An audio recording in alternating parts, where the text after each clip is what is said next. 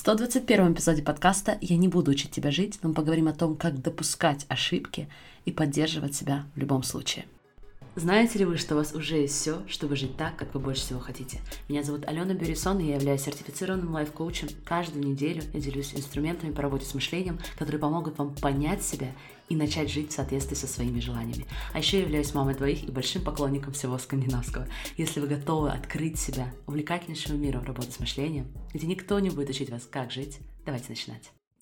Дорогие друзья, всем огромнейший привет, и я очень рада приветствовать вас на подкасте «Не учи меня жить». Сегодня я хочу записать эпизод, чтобы он был под рукой у каждого из вас. Это такой эпизод, к которому я предлагаю возвращаться, переслушивать, успокаиваться, если вы проходите через опыт провала, или скорее даже когда вы проходите через этот опыт, или любой другой ошибки, которую вы допустили. Раньше мне казалось, что признавать то, что я буду, и допускаю ошибки, является чем-то негативным обо мне. И лучше об этом вот так вот отдельно не разговаривать.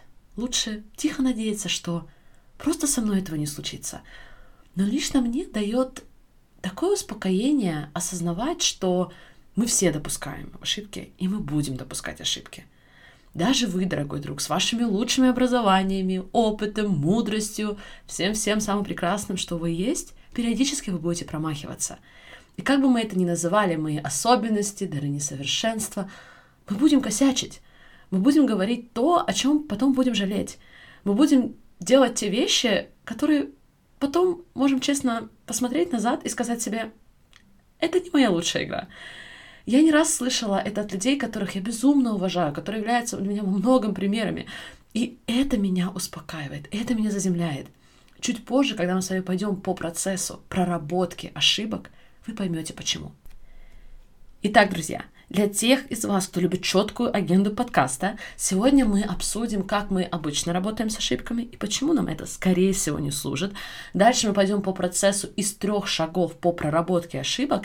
И в конце я хочу дополнительно высказать слова поддержки тем из вас, кто показывает себя, кто рискует, кто ошибается, в том числе публично. И я надеюсь, что это для вас будет той самой поддержкой, которая периодически нужна каждому из нас. Недавно у меня был такой момент в собственной жизни. Наверное, вы догадались. Когда-то, когда то, что я сказала во время сессии, было непрофессионально, недостаточно конкретизировано, и я понимаю, что могло и, скорее всего, было интерпретировано так, как я совершенно не хотела и не желала. И, возможно, я могла даже оскорбить другого человека. И, друзья, я уверена, что это только один из примеров. Я допускаю много ошибок, маленьких и больших. И когда мы допускаем ошибки, у нас есть много дальнейших путей. Один из них, особенно если вы лидер, нам хочется замолчать. Теперь мы боимся сказать что-то неправильно. Я очень много наблюдаю в моей коучинговой практике по всему миру за распространенным типом феноменом canceling culture, то есть культура исключения. И это история про то, что определенная группа или конкретные люди подвергаются осуждению вплоть до того, что их буквально отменяют. То есть их буквально исключают из общества. И если вы знакомы с нашей эволюцией как человека, конечно же, это самое страшное, что вообще может представить наш человеческий мозг, быть исключенным. Поэтому, когда вы находитесь на позиции лидера, когда ваши слова имеют больше и больше значения, конечно же, появляется все больше и больше страхов.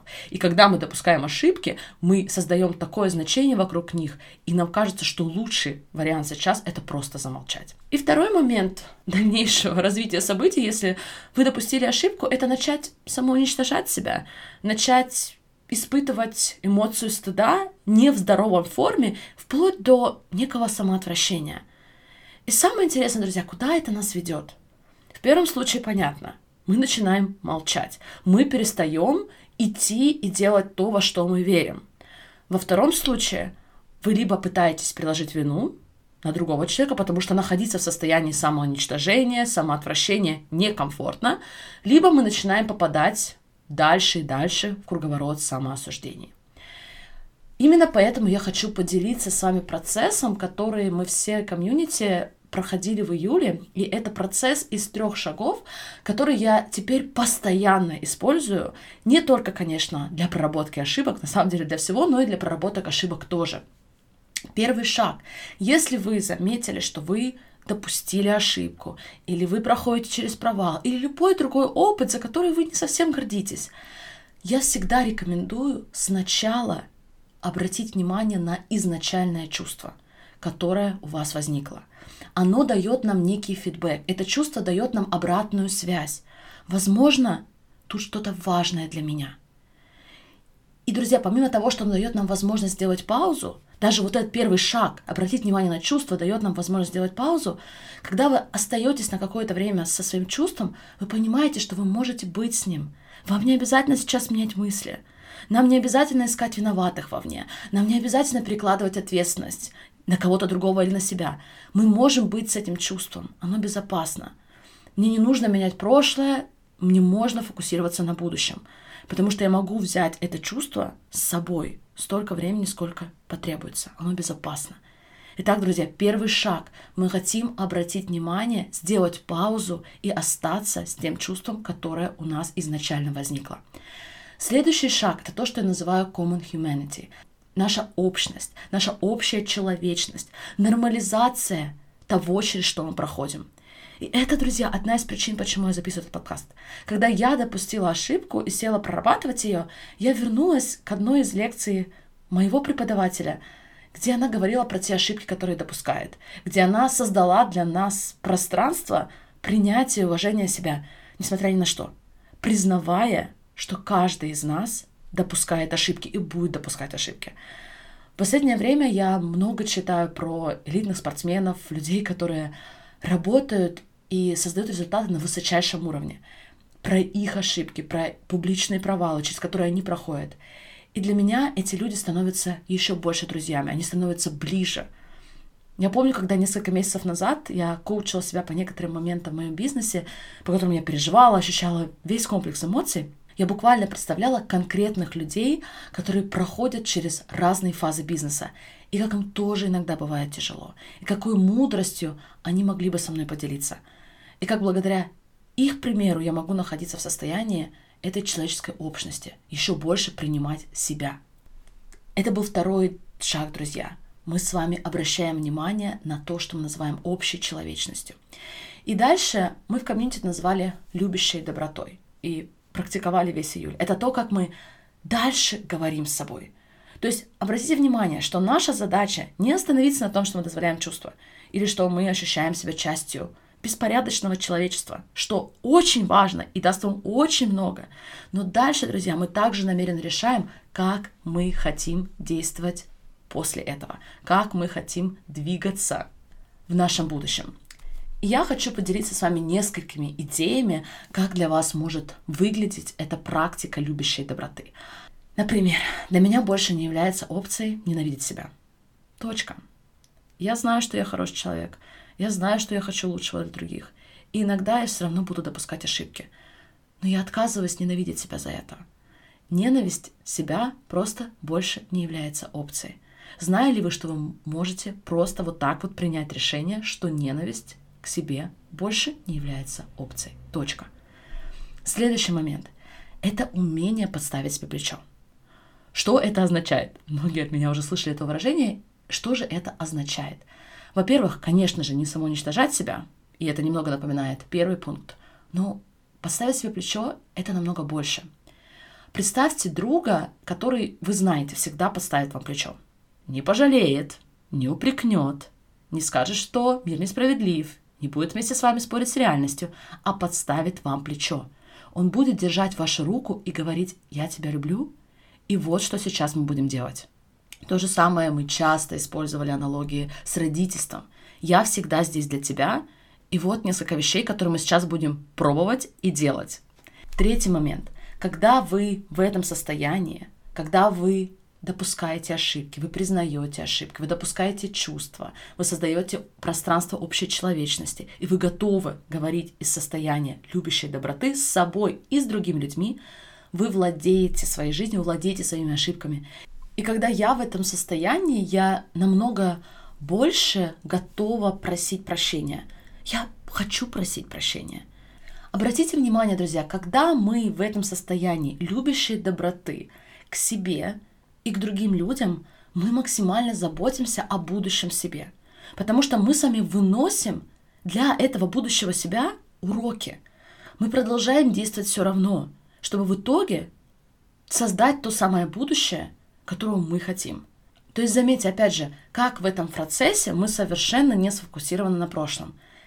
Потому что в прошлом у нас больше нет силы. Мы максимально вместо этого сфокусированы на настоящем, дозволяя чувства, находясь с собой, и из этого настоящего мы намеренно создаем свое будущее. Недавно одна из дорогих участников комьюнити спросила, Алена, а коучи могут ошибаться? И представляете любую публичную, любую лидерскую профессию, в которой вы уже находитесь, в которой вы стремитесь. Я ответила, что это практически наша обязанность ошибаться.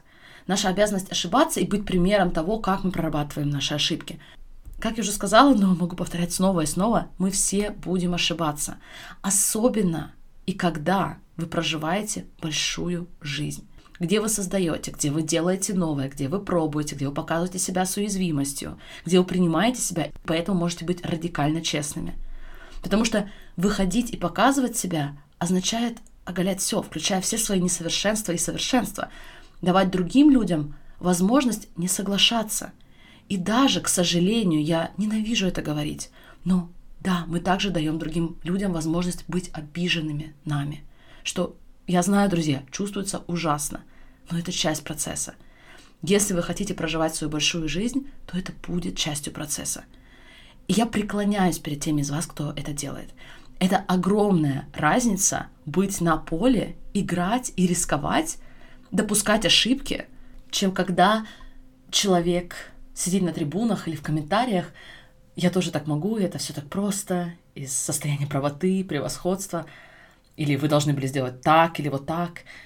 Если вы замечаете, что вы иногда это делаете, если вы иногда критикуете, высказываете мнение о других, убедитесь, что вы тоже себя показываете, что вы тоже на сцене, что вы проходите через похожий дискомфорт. Потому что только в таком случае ваши комментарии будут релевантными – Потому что вы будете реально знать, о чем вы говорите. А для всех тех из вас, кто боится получить или услышать комментарии с трибун, я вам хочу предложить, что ваши трибуны пока не на сцене. Вы на сцене. Трибуны пока не знают, что это такое. Быть на сцене. А если бы знали, то, скорее всего, просто на секундочку задумайтесь, скорее всего, у них просто не было бы времени или места, чтобы заниматься осуждениями или даже обсуждениями вас. Поэтому все хорошо, друзья, мы все люди. Я знаю, что я буду проваливаться вперед, я буду говорить что-то неправильно, и даже абсолютно не желая кого-то обижать или даже оскорблять, я все равно буду это делать. И мне безумно грустно и печально, если, а точнее, когда это происходит, я буду допускать эту эмоцию, и я буду дальше поставлять себе плечо и двигаться. А возможно, кто-то из вас посмотрит и подумает, ну, если у нее получается со всеми ее 50 на 50 характеристиками, со всем ее беспорядком, несовершенствами, значит, у меня тоже получится. Это то, что я хочу для каждого из нас. Идите и допускайте ошибки. И знайте, что вы всегда поддержите себя на другой стороне. В ближайшее время, если вы слушаете подкаст момент его выхода, мы пока не открываем двери комьюнити, но вы все равно захотите быть в листе ожидания, потому что помимо того, что тогда вы первыми заранее узнаете об открытии, вы также будете получать короткие сообщения о той работе, которую мы делаем в Dream Big, и начнете собственные изменения. Спасибо, что вы были сегодня со мной. Желаю вам прекрасного продолжения сегодняшнего дня. Всех люблю и обнимаю. Пока-пока. Если вам отзывается то, что вы слышите на подкасте, то я приглашаю вас узнать больше о комьюнити Dream Big. Став частью комьюнити, вы почувствуете разницу между теорией и реальным применением работы с мышлением в вашей жизни, чтобы создать те результаты, о которых вы больше всего мечтаете. В комьюнити вы сможете получить мою личную поддержку, коучинг, обрести вдохновляющее окружение и в результате создать жизнь именно вашей мечты. Все подробности по ссылке в описании эпизода, и я буду счастлива возможности поработать с вами в Dream Big.